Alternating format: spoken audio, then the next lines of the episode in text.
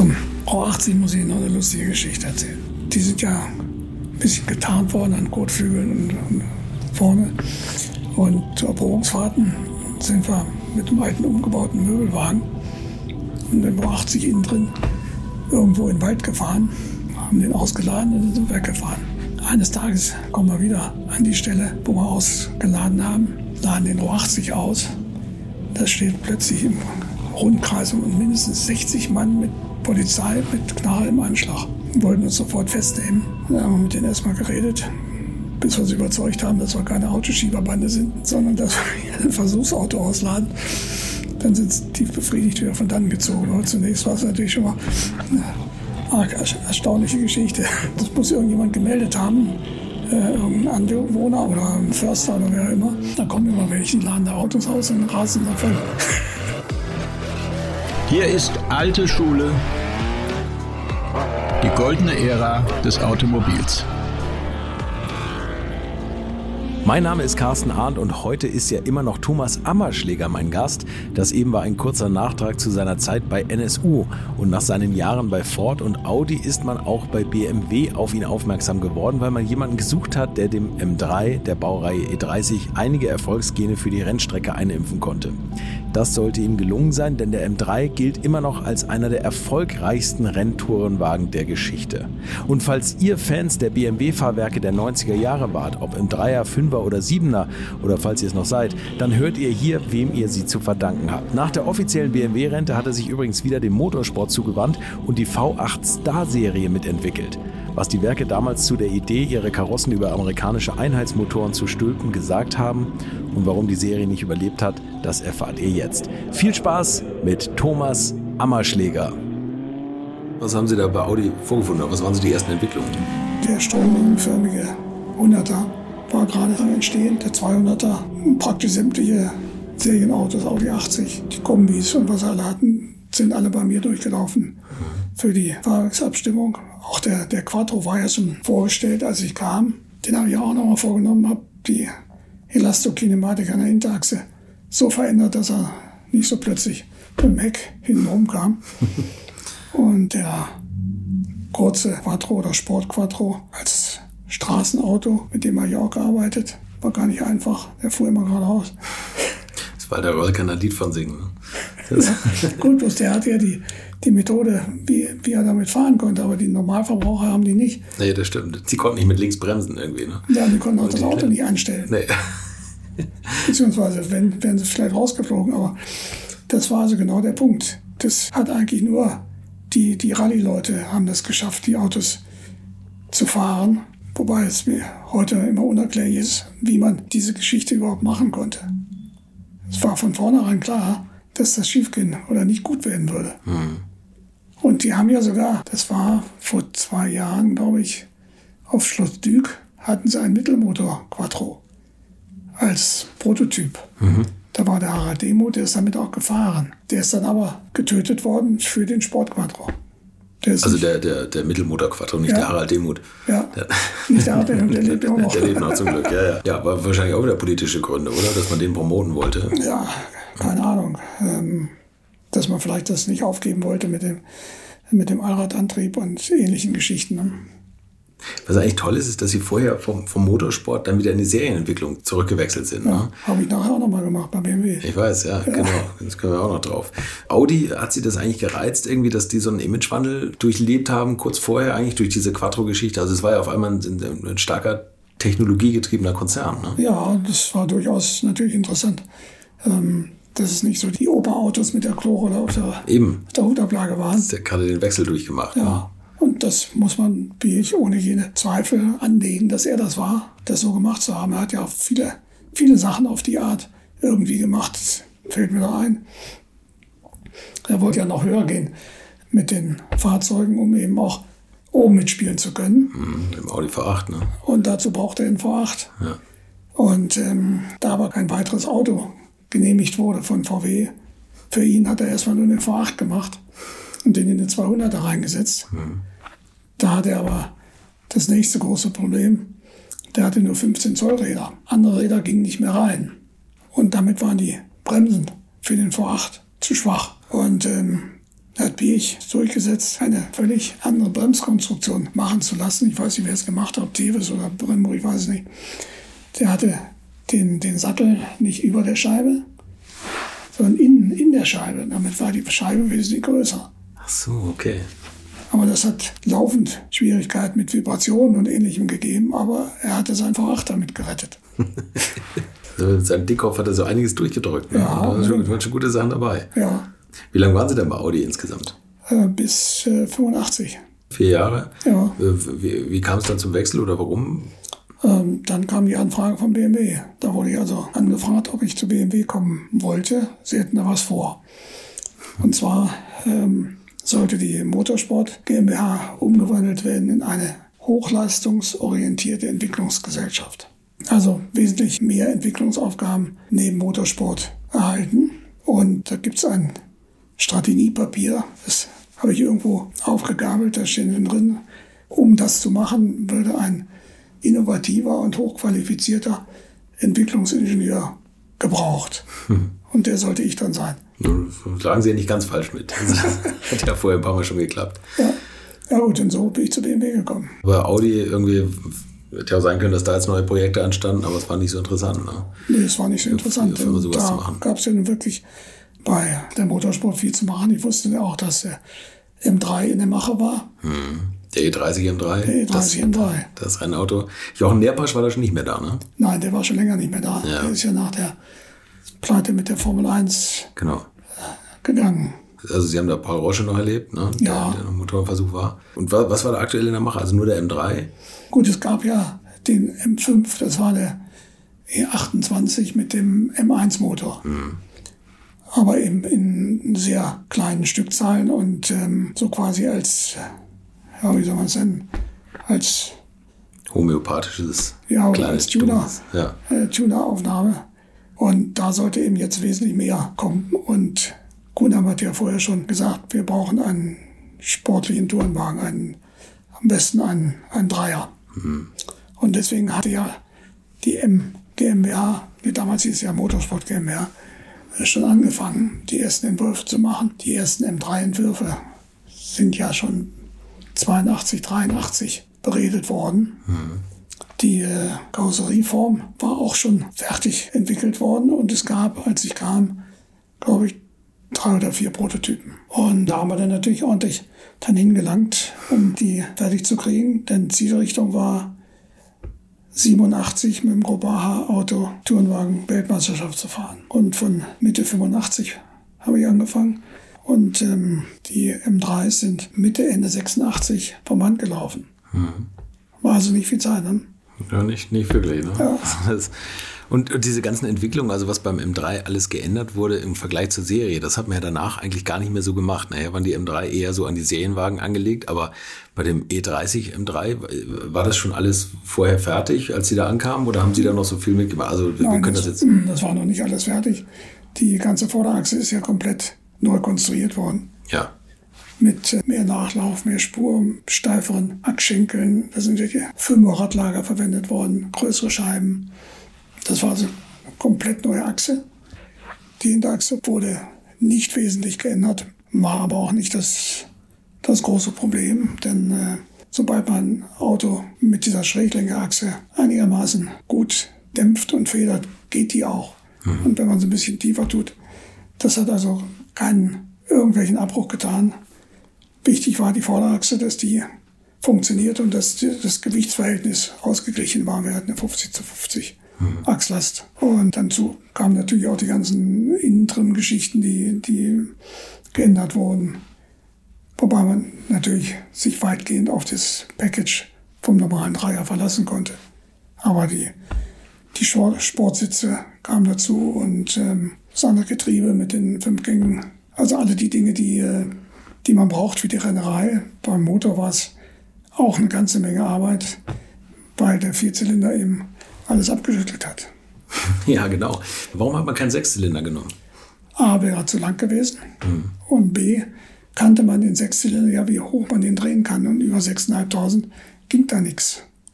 Weil die Kurbelwellen Vibrationen zu stark waren. Vibration, er hat dann die ganzen Schwingungsdämpfer abgeschüttelt.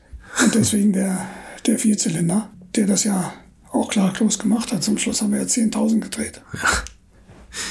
Schön, irres Auto. Aber da wurde auch, der, der, Motor lag ja auch tiefer und weiter hinten ja. im Innenraum. Dann die ganzen Karosserieveränderungen. Ne? Nicht nur die breiten Kotflügel, sondern ja auch das, die, die flache Heckscheibe und dieser ganze und etwas höher gesetzte Kofferraum und so. Ne?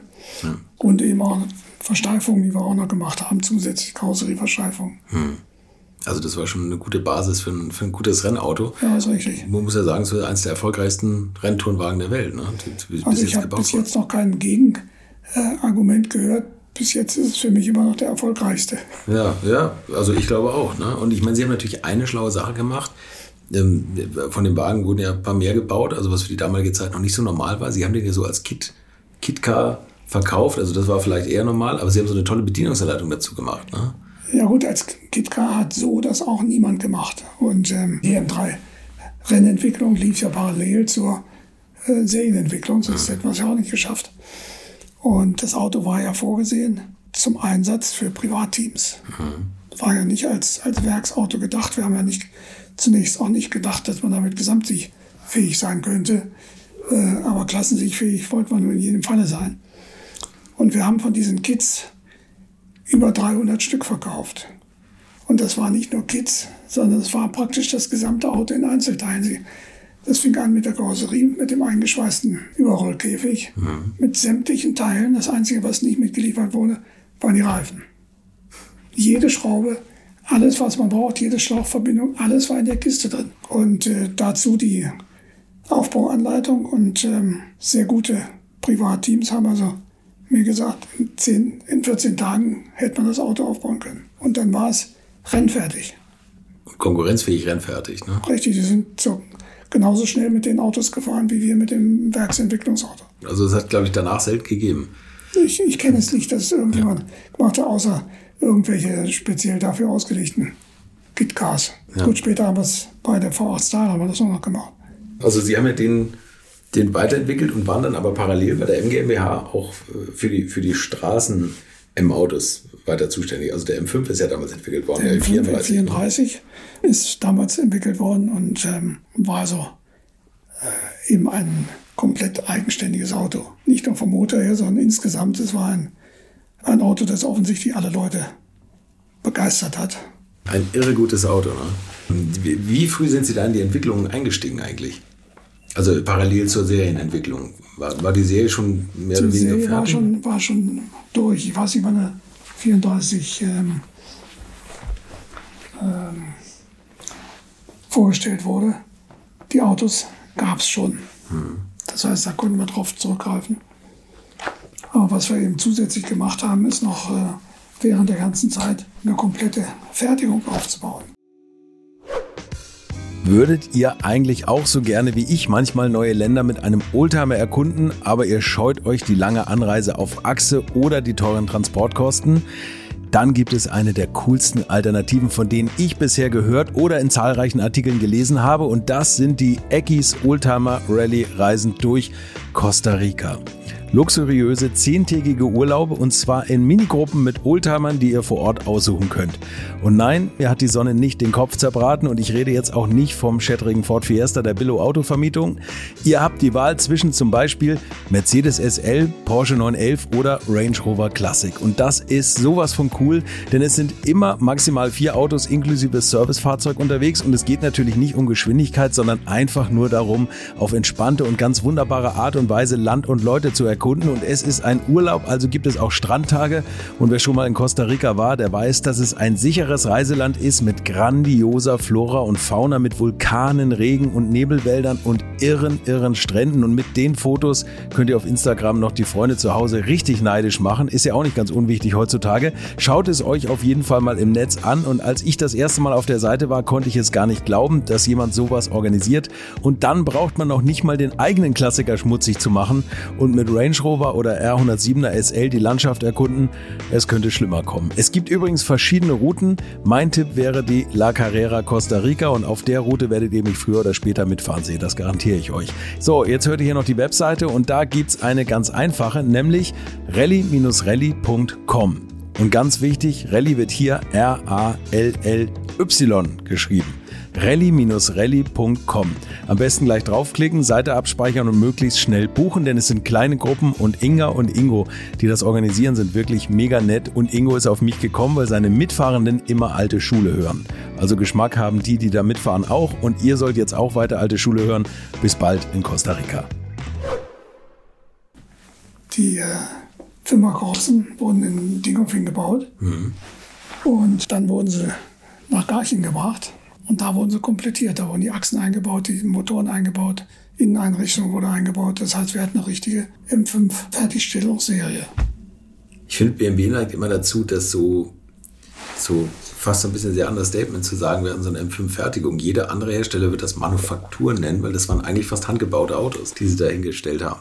Ja, das war also eine, eine richtige kleine Autofabrik. Und die angelieferten Rohkarossen, das gibt es ja immer noch. Zum Beispiel ähm, Rolls-Royce, die Karossen werden ja auch nicht in England gebaut, sondern in Dingolfing. Und ähnliche andere Sachen auch. Das ist, ist so, wird heute aber gar nicht mehr irgendwie ausgelobt oder irgendwie besonders betont. Ne? Möglicherweise, dass die äh, Furcht besteht, dass Autos, die nicht an einer Stelle alle zu, komplett gefertigt werden, dass die dann irgendwie zu- zusammengebaute Autos sind. Was stand damals eigentlich im Lastenheft? Weil parallel zu dem M5 kam ja der 500e von Mercedes. Wenn Sie diese Vergleiche gefahren sind, oder, oder wer war damals so Ihr Konkurrent? Im Endeffekt gab es den Vorgänger M5, den E28. Richtig, Und daran haben Sie sich orientiert, weil es gab ja noch nicht so viel vergleichbare Powerlimousinen. richtig. Also an dem Mercedes, den hat man ganz spät irgendwann mal zum, zum Probieren. Ja. Aber äh, im Grunde genommen waren es alle, alle Sachen, die wir gemacht haben, selbst ausgedacht unter Prämisse, wir machen das Beste, was man aus dem Auto machen kann. Und das haben wir dann auch getan. Eigentlich noch eine gute Zeit, ne? wo man nicht so viel Konkurrenz hatte, sondern wo man selber der eigene Maßstab war. Ne? Ja, ist richtig. Und so, so bei Null anfangen konnte. Und es waren auch immer äh, alle Mitarbeiter genauso davon angetan, wir machen das Beste, was man machen kann. Und so ist es dann eben auch, denke ich, geworden. Ähm, denn nicht umsonst schreiben die ganzen Journalisten sowas. Ne? Ähm, den M5 Testfahrten, wie, äh, sind, war das da schon immer eigentlich dieser, was ja heute so der Standard ist, Nürburgring Nordschleife, war das da schon immer so der, der Maßstab, dass Sie da mit Rennfahrern draufgegangen sind? Unbedingt. Schon beim M3. Wir sind ähm, nicht nur draufgegangen, wir haben äh, die Vorgabe uns selbst gestellt, 10.000 Kilometer Nürburgring, Okay. ohne dass was kaputt geht. Und das haben wir auch geschafft, sowohl mit dem M3 wie mit dem M5. Das hat Sabine Schmitz, die ja leider gerade verstorben ist, die hat das im Podcast auch erzählt, dass sie eigentlich mal so nach 15.000 Kilometern hat sie so ein Auto aufgearbeitet gehabt. Ja, ja. 15.000 Kilometer am Nordschleifenlimit ist natürlich auch Das ist schon eine ganze ne? Menge. Das eine ganze Menge, ja. Äh, das war so. Und die ganzen Tests haben wir nicht nur am Nürburgring, aber auch, wir hatten ja, ja noch, ähm, zum Schluss kam noch Miramas, wann kam das? Ich glaube zum M5 gab es das noch nicht. Aber nachher bei den Serienautos kam es dann schon, wo man viele Sachen machen konnte. Aber die, die M-Autos haben wir ganz normal auf der Straße entwickelt. Zum Teil auch durchaus etwas heftiger, was manchmal zu nicht Strafanzeigen, aber zumindest äh, irgendwelchen Anzeichen führte, wie verrückt da irgendjemand durch die Gegend gefahren ist. Ich dachte, das wäre man hier in München und Umgebung schon gewohnt gewesen. Nee, Also da haben Sie wahrscheinlich auch alle Testfahrten mitgemacht, oder? Und, und die, Ja. die ganzen Sachen. Sind Sie damit auch auf der ganzen Welt unterwegs gewesen, diese ganzen Death Valley-Fahrten und sowas? Waren Sie da auch mal mit dabei? nein, ähm, das haben wir uns geschenkt, weil wir gesagt haben, unsere Auslegung kann das auch. Im Winterfahrten habe ich einmal war dabei. Wie war denn das eigentlich, als Sie den M5 soweit fertig hatten und das erste Mal dem Vorstand vorgestellt haben? Da war ja wahrscheinlich von der AG der Vorstand, der dann nochmal Probe gefahren ist, oder? Das ist doch auch mal. Ja, die waren also schon sehr davon angetan. Aber auch da natürlich das Not Invented hier, die große Begeisterung, speziell bei den Entwicklern, war nach wie vor nicht da. Tatsächlich, also wurde da die, auch die Motorsport GmbH oder MGmbH, die wurde da noch so als das kleine ungeliebte Kind angesehen. Zum Teil schon, ja. Vielleicht war die Presse zu gut. Kann schon sein, ja. Okay. Haben Sie eigentlich äh, kurzzeitig mal überlegt, den, den Achtzylinder in den M5 zu bauen? Weil da gab es ja schon den 540 und 530i, dass man, dass man den Achtzylinder irgendwie heißer macht für den E34? Nee, dann haben wir nicht dran gedacht, denn äh, der Motor so hätte ja äh, stark verändert werden müssen. Es gab ja dann einen V8 und anschließend auch noch den V10. Das waren ja praktisch eigenständige Motoren. Hm. Und die müssen natürlich separat immer erstmal genehmigt werden. Ja, okay. So, als Sie dann zur AG gewechselt sind, äh, waren Sie wieder für Fahrwerke zuständig. Und da wurde gerade entwickelt Also das erste Auto, was ich hatte, war der E38. der Siebener. Siebener. Der schönste Siebener für mich übrigens. Und das ist der, der ungefähr in Mitte der 90er bis 2000 oder so gebaut wurde. Ne? 94 bis 2000, glaube ich. Ja. Und was ich da gemacht habe, war die gesamte Abstimmphilosophie und die entsprechende Hardware komplett zu ändern. BMW war ja immer bekannt, ein bisschen härtere Abstimmung zu haben, um sportlich zu sein. Und das habe ich also so verändert, dass die Autos sportlich und komfortabel waren. Das war ja schon der, der vorherige Siebener, war ja schon so ein, so ein Auto, was Mercedes ganz schön eingeheizt hat, glaube ich. Also weil das einfach so, so ein bisschen moderner war von der ganzen Wirkung her, die Autos. Und dann kam der Siebener und da hatte Mercedes ja noch ein, ein Auto, was sehr hoch bei dem 140er, der ja also extrem auf Komfort ausgelegt war, aber natürlich auch schon ein bisschen altbacken gewirkt hat. Ne? Richtig, ja. Und dann kam sie mit, dem, mit diesem wahnsinnig eleganten Design und dem doch sehr für die Klasse sportlichen Fahrverhalten. Ne? ja. Und beim, beim Fünfer, der kam ja kurz darauf, der Ja, E39. Ne? E39, da habe ich auch ein paar, probably the best car in the world. Ja. und noch ein paar mehr solche Aussagen. Und das, das war tatsächlich so, dass die beiden Autos für die gesamte Automobilindustrie das Benchmark waren, was ähm, Komfort, vor allen Dingen auch Abrollkomfort anging und sportliches Fahrverhalten. Wie grenzt man die eigentlich voneinander ab? Also ich meine, wenn Sie den Siebener haben und den Fünfer, und Ihre Aufgabe ist da jetzt unterschiedliche Fahrwerke zu bauen. Also sagt man dann, der Fünfer muss noch ein bisschen sportlicher sein oder? Das ist er sowieso, weil er kleiner ist äh, und leichter ist. Da muss man also gar nichts Wesentliches machen. Und für mich stimmte also die Aussage, sportlich muss hart sein. Die stimmt nicht. Das muss überhaupt nicht sein. Ähm, BMW hat das lange Zeit dann wieder vergessen, aber ist eben manchmal so. Aber was stand da im Lastenheft? Ist da irgendwie so eine Benchmark, wo Sie, wo Sie gesagt haben, okay, also der muss auf jeden Fall flinker durch Kurven gehen als der Mercedes? Oder war das einfach so eine gefühlte Sache von Ihnen, dass Sie da immer Pro gefahren sind und gesagt haben, so, Ja. Also ich kann mich nicht entsinnen, möglicherweise gab es das, hätte mich aber nicht, nicht irgendwie infiziert in irgendeiner Richtung. Ich habe das einfach so gemacht, dass ich fand, so ist es gut und so ist es richtig. Und dann fand es die anderen auch so. Fahren Sie einen Motor besonders stimmig eigentlich in dem, in dem Siebener? Also äh, eher den schweren Achtzylinder oder den Zwölfzylinder sogar? Oder? Also ein Zwölfzylinder ist natürlich wegen der Laufruhe ein toller Motor. Eigentlich denke ich, ist aber am besten nach meiner Einschätzung immer der Sechszylinder gewesen, der auch sehr vibrationsarm ist, gute Leistung hat, gute Kraftentfaltung und ähm, vom Gewicht her okay ist. Und der V8 pff, hat mir eigentlich nicht so sonderlich viel Eindruck gemacht. Er war ein bisschen kräftiger, aber eben nicht sehr viel. Er war schwerer und ähm, war wohl mehr eine, eine Geschichte, weil andere V8s hatten, dass wir uns auch gemacht hat. Aber das finde ich interessant, weil da trennen sich so ein bisschen die, die Lager. Die einen sagen, es muss ein standesgemäßer Antrieb in so einem Auto sein, also genau das, was sie sagen. Also Achtzylinder haben andere gehabt, das müssen wir jetzt auch haben, aus Imagegründen. Äh, Oder Zwölfzylinder.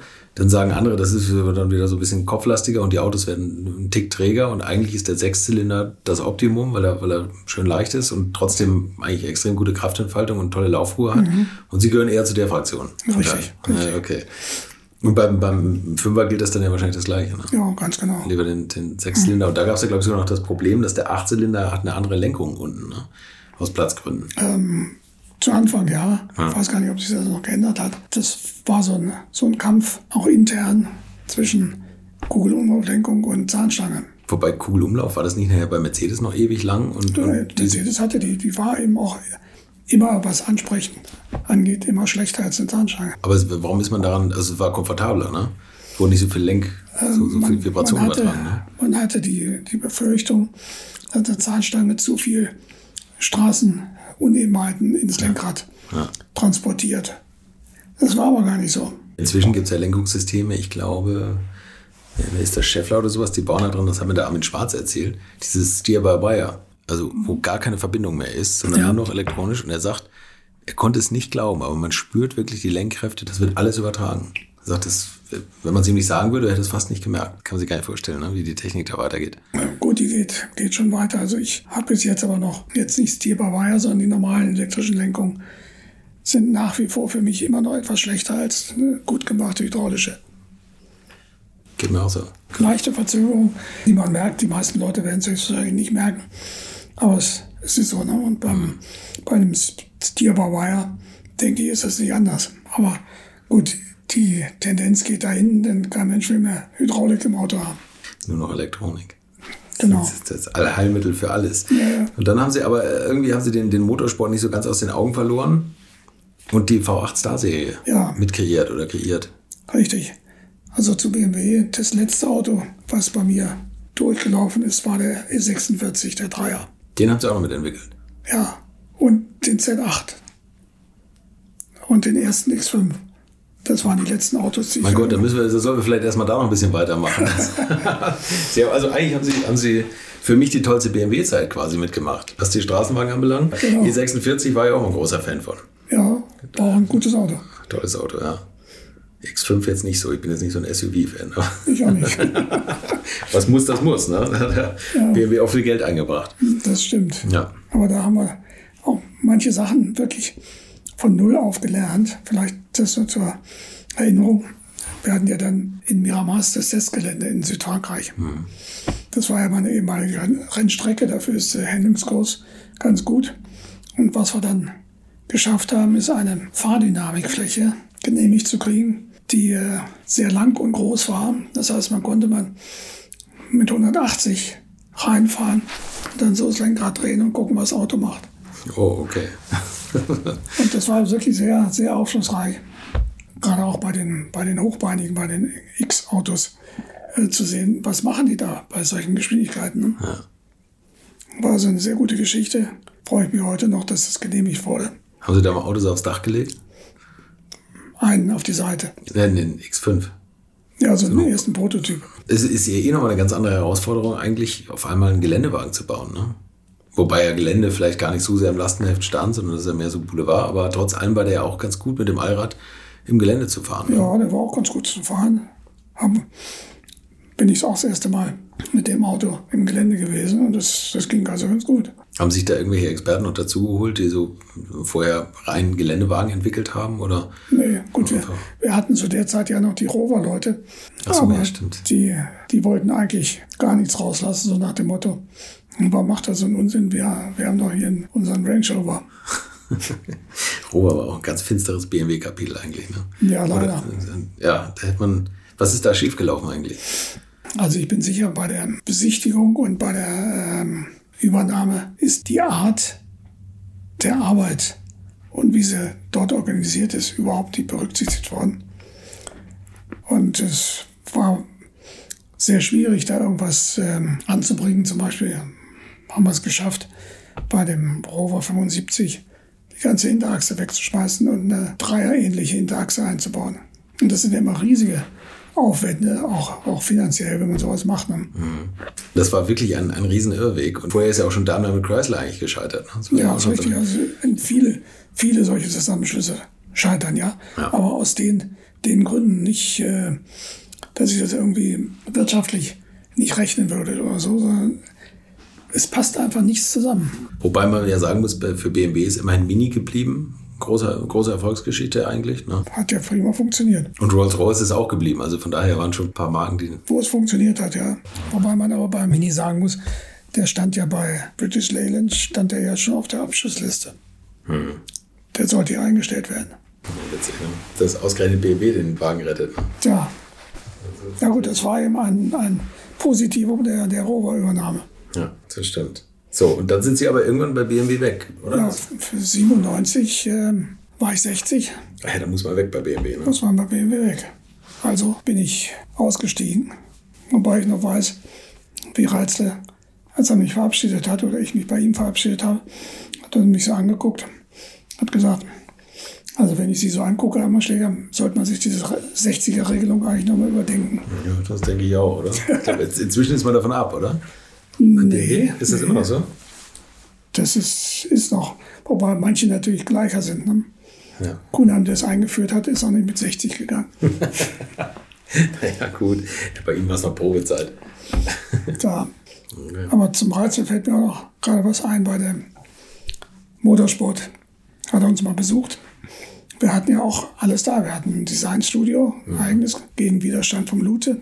Wir hatten die, die Fertigung. Wir waren immer die bei den Gesamt-BMW-Audits, die, die, die die höchsten Punktzahlen hatten mit dem M5.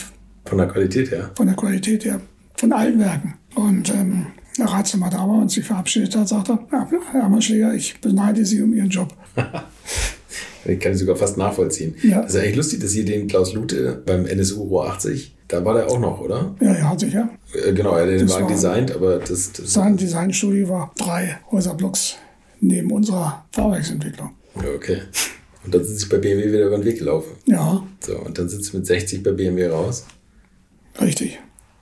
Und nach Ruhestand war ihn auch noch nicht. Ne? Nee, dann kam, kam wieder ein Anruf von Lothar Pinske. Der war von der ONS, das ist jetzt der DMS, DMSB. DMSB gebeten worden, nochmal ein Konzept zu entwickeln für eine Turnwagenmeisterschaft. Da gab es ja die 2-Liter-Autos, STW, eine Turnwagenserie, sich auszudenken, wo eben ein bisschen mehr los ist. Und dann rief er mich an, sagt, den Auftrag habe ich gekriegt. Hast du Lust, Technik zu machen? Ich gesagt, ja klar, mache ich doch.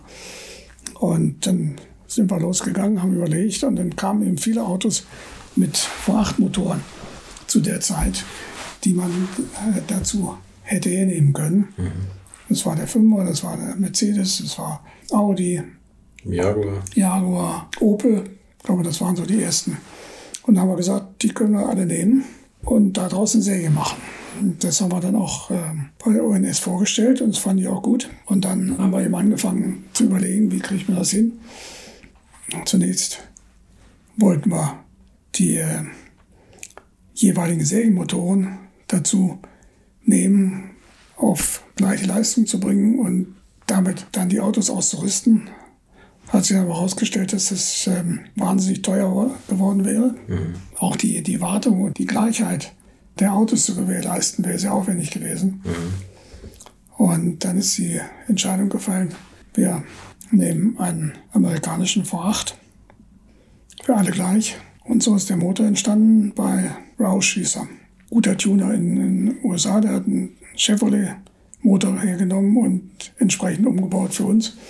Und dann hatten wir den gleichen Motor und dann ging es noch darum, die äh, Aerodynamik der verschiedenen Karossen anzugleichen.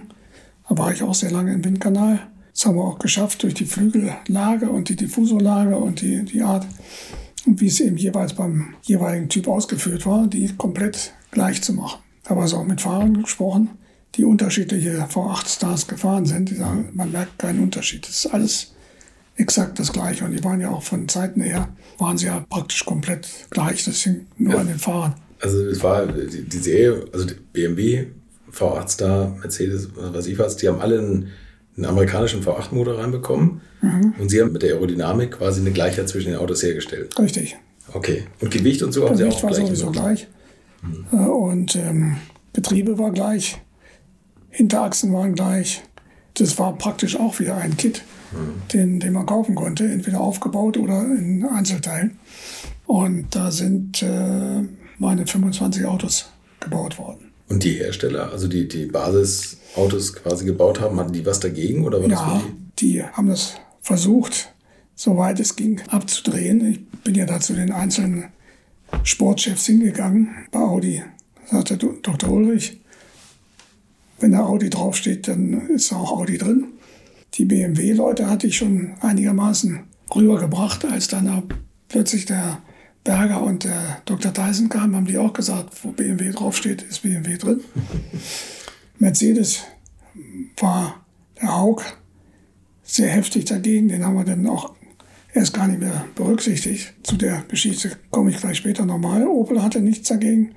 Jaguar hatte nichts dagegen. Ach, Lexus hatten wir auch noch. Die hatten auch nichts dagegen. Und die anderen, den, äh, den BMW und den Audi, den haben wir eben karosseriemäßig, was Scheinwerfer und sowas anging, so umgefriemelt, ähm, dass er eben nur, wenn man es wusste, wie ein Audi oder wie ein BMW aussah. und das ging ja auch ganz gut, war auch wieder eine relativ knappe Zeit. Ähm, Im April 2000 hatten wir den, den Startschuss und im nächsten Jahr sind die 25 Autos gefahren. Musste erst alles gebaut werden. Ne? Und die Geschichte hing also so zusammen. Der Alfred Heger hatte davon gehört. Zuerst mal hatte der Dieter Glemser davon gehört, wollte uns auch unterstützen. Den haben die Mercedes-Leute aber zurückgepfiffen und haben gesagt, denk mal dran, wer dein Gehalt bezahlt. und der Alfred Heger hatte die Herrn Holthoff an der Hand, die ihn auch unterstützt haben. Das ähm, war der, der Erbe und sein Stiefbruder oder adoptierter Bruder von der jetzigen Funke Mediengruppe. Mhm. Haben ihn von Anfang an unterstützt eigentlich, ne? Richtig, und die haben gesagt, das gefällt uns. Der Alfred hat ihnen das nahegelegt und die haben gesagt, okay, wir finanzieren das. Die Serie. Die Serie. Hotstar. Und das haben sie auch gemacht. Also die ganze Entwicklung und so haben sie bezahlt. Auch Preisgelder. Und ähm, ausgelegt hatten wir es so ausgerechnet, dass wir etwa in fünf Jahren einigermaßen plus minus null rauskommen müssten von Preisgeldern und von Nenngeldern und, und Kaufpreisen und so weiter.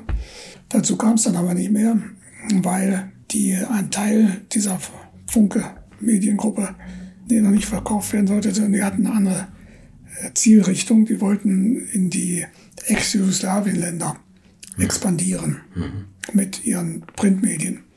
Und dazu brauchten sie Geld.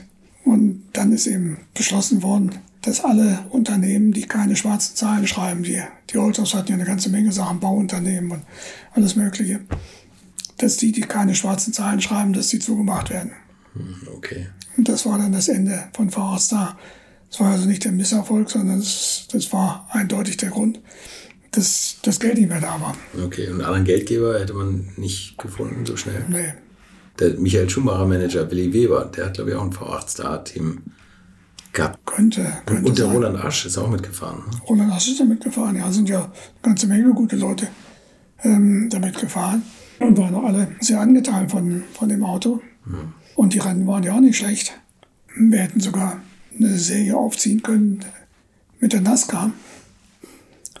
Die, die ASCAR, das ist die, die Gruppe unter der NASCAR im amerikanischen Rennzirkus. Die waren mal in Oschers, nee, in Oschersleben, in äh, Lausitzring. Lausitzring. Genau. Die waren also mit mehreren Autos da und Vorratsstar war auch da. Und da sind wir gefahren. War also das erste Mal auf dem Eval mit den V8 und mit denen. Und wir waren weniger als eine Sekunde langsamer. Das heißt, äh, die waren dann immer umgebaut auf die Ovalverhältnisse. Das heißt, die hätten wir sicherlich leicht gekriegt. Möglicherweise auch die echten NASCARs mal sehen. Haben wir uns gesagt, das könnte eventuell noch funktionieren. Aber es sollte dann nicht mehr sein. Wie lange ist die Serie gelaufen? Zwei Jahre? Nee, Drei Jahre? drei. Tja, schade, ne? So kann das manchmal Da. auf allen Wege. Also jetzt kam noch die DTM und ähm, da hatten wir schon Bedenken, dass sie dann die äh, Vorortstar komplett äh, tot machen würden von der ONS-Seite aus. Aber es war nicht so, sondern es ist praktisch privat gelaufen. Wobei insgesamt, denke ich, eine direkte Konkurrenz zwischen den beiden sowieso nicht bestanden hätte. Das eine war reine Privatfahrer und Privatteams und das andere waren Werksteams.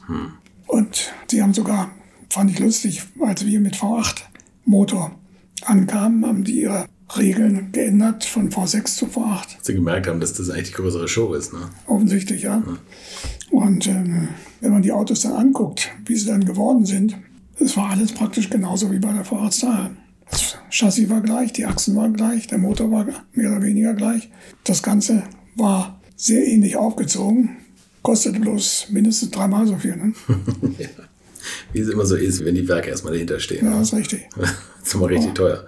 Und ich habe dann den Techniker von der DTM angesprochen, habe gesagt, jetzt habt ihr alles so gemacht wie wir mit der Fahrradstar. Sagt er, ja, man kann ja auch dazulernen. Was hatten die an Leistung? Die Die Fahrradstar, Vorratsstar, ja. 500 PS und hatten einen sagenhaften Ton. Also am Nürburgring, die, sind, die Zuschauer sind ausgeflippt, wenn die Fahrradstar da angefahren kamen. Ja, schade. Was kam danach? Ruhestand. Sportlich nichts mehr, ja. Sammeln Sie oder schrauben Sie privat an Autos? Oder? Nee, nicht mehr. Also- Nee, habe ich, hab ich auch nicht gemacht. Ich hatte also äh, lange Jahre ein M3 Cabrio Aber habe ich auch nicht geschraubt, war froh, dass es lief und funktioniert hat und alles gut ging. Ja, haben Sie den noch? Nee, ich habe ihn verkauft letztes Jahr. Ja, okay. Letztes Jahr also auf jeden Fall eine gute Zeit gewesen. Ne? Ja, genau. Ganz, ja. Haben Sie jetzt noch irgendwelche Klassiker oder Nein, gar nichts mehr? nee, Gut. bin auch ganz froh, Ja. dass ich mich um nichts mehr kümmern muss. ja, okay. Jetzt kommen wir zu meiner letzten Frage. Ja, die letzten 50 Liter Sprit. Wenn das Rohöl ausgeht und jeder kriegt nochmal 50 Liter auf dem Hof gerollt, in welchem Auto und auf welcher Strecke verfahren Sie es? Da kann ich mir sehr gut eine M3 auf dem Nürburgring vorstellen. Cabrio oder das Dann, Rennauto? Dann das Rennauto lieber, aber auch die Limousine. Cabrio ist nicht so für, für Rennstrecke. Ja, okay. Ich hätte jetzt gedacht, der Ford Turbo Capri, Ähm, den Sie noch nie gefahren sind. Das ist richtig, aber äh, ich denke, da müsste ich mich zu viel noch dran gewöhnen. Das geht nicht mit 15 Litern. Da haben Sie recht. Denn ähm, der Mücke sagt, ich, also der ähm, Peter Mücke sagt, ich traue mich nicht an die Grenze zu gehen mit dem Auto. Der Stefan macht das schon. Er sagt, ich habe Angst, dass ich es rausschmeiße. Und ähm, kann mich also entsinnen, als wir mit dem ersten Turbo Capri anfingen, selbst ein Haier, der sonst nur gemeckert hat, dass irgendwas nicht geht am Auto. Er hat gesagt, das gibt es nicht. Ich muss noch so viel dazu lernen, um mit dem Auto richtig schnell zu sein. Diese, ich glaube tatsächlich, diese, diese Umstellung zu diesen Ground-Effect-Autos, das war ein, Ja. ein Riesenschub für die Rennfahrer. Ne? Ja. Auch adrenalinmäßig. Ja. Als sie auf einmal gemerkt haben, die Kurvengeschwindigkeiten wurden so viel schneller. Ja, genau. Wo der Kopf immer wieder sagt, das geht nicht, das geht nicht, das geht nicht. Und der, Richtig, der richtig. Gasfuß muss draufbleiben. Ne? Ja, ja. Auch das späte Bremsen ist ja auch so eine Geschichte. Mit dem kann man viel später bremsen als mit jedem anderen Auto. Beeindruckend. Also vor allem finde ich das so beeindruckend, A, dass sie so oft gewechselt sind zwischen Rennen und Serie. Man sagt ja mal, das eine muss das andere befruchten und sie haben das also wirklich gelebt, ihr ganzes Berufsleben lang. Und dass sie für so viele verschiedene und so tolle Autos verantwortlich waren. Und, und der Toro Cabri, wir haben ihn hier als Modell, deswegen, also man hört ja diesen Podcast nur hauptsächlich, aber wir weisen immer wieder auf ein, ein Modellauto, was hier auf dem Tisch steht. hin. Ja, Und, äh, wirklich ganz beeindruckend und, und vielen Dank, dass Sie uns haben teilhaben lassen an diesen ganzen tollen Erlebnissen. gerne. Hat viel Spaß gemacht, Herr Hammerschläger. Bleiben Sie gesund. Ich gebe mir Mühe, ja. Ja, Ich kann eben nur das sagen, was ich auch dem Rainer Braun gesagt habe. Ähm, bin eben froh, dass ich aus meinem, dass ich gar keinen Beruf ausgeübt habe. Ich habe mein ganzes Leben nicht gearbeitet, habe nur meinem Hobby gelebt. ja das ist toll, wenn da, wenn da solche Sachen dabei rauskommen. Ne? Sachen, die eigentlich wirklich so unvergesslich sind. Ja, Also mit den Autos machen sie also vielen Leuten große Freude, finde ich. Wenn man das jetzt liest und dann, wenn ich auch die Reaktionen immer höre auf diese DRM-Zeit und so, das ist, glaube ich, so das, was am meisten Gänsehaut noch hervorruft. Ja. Und natürlich die DTM M3s. Ne? Ja, wann immer die, die auftauchen. Und ähm, ja, Sie haben schon recht, man kann das, kann das schon sagen. Also mindestens bei drei Autos, die, ich sag mal, weltberühmt sind, bei der Euro 80, bei der und der M3, war ich entweder beteiligt oder verantwortlich dafür. Können wir doch mit Freude zurückblicken auf sein Berufsleben. Ne? Ja, Und, kann man. und natürlich mit den, mit den Serienautos, gut, die haben sie nicht komplett alleine gemacht, aber der 7er, der 5er, die 39, 38, das sind schon große Würfe gewesen. Ne? Ja, unbedingt. Das war Thomas Ammerschläger über seine Zeit bei NSU, Volkswagen, Ford, Audi und BMW und am Ende hat er noch die V8 Star-Serie mit aus der Taufe gehoben. Also einige Leute kommen rum, oder? Ich hoffe, die Doppelfolge hat euch gefallen. Ich sehe mal zu, dass ich für die nächste Woche auch wieder einen tollen Gast an den Start bringe und ihr bleibt hoffentlich gesund. Bis zum nächsten Donnerstag und ich freue mich, wenn ihr nochmal auf meine neue Webseite schaut, www.alteschule.tv oder alte-schule-podcast.de. Aber das sollte ich jetzt nochmal Rainer Braun sagen. Infos, Bilder und alles Wissenswerte unter der Internetadresse www.alte-schule-podcast.de.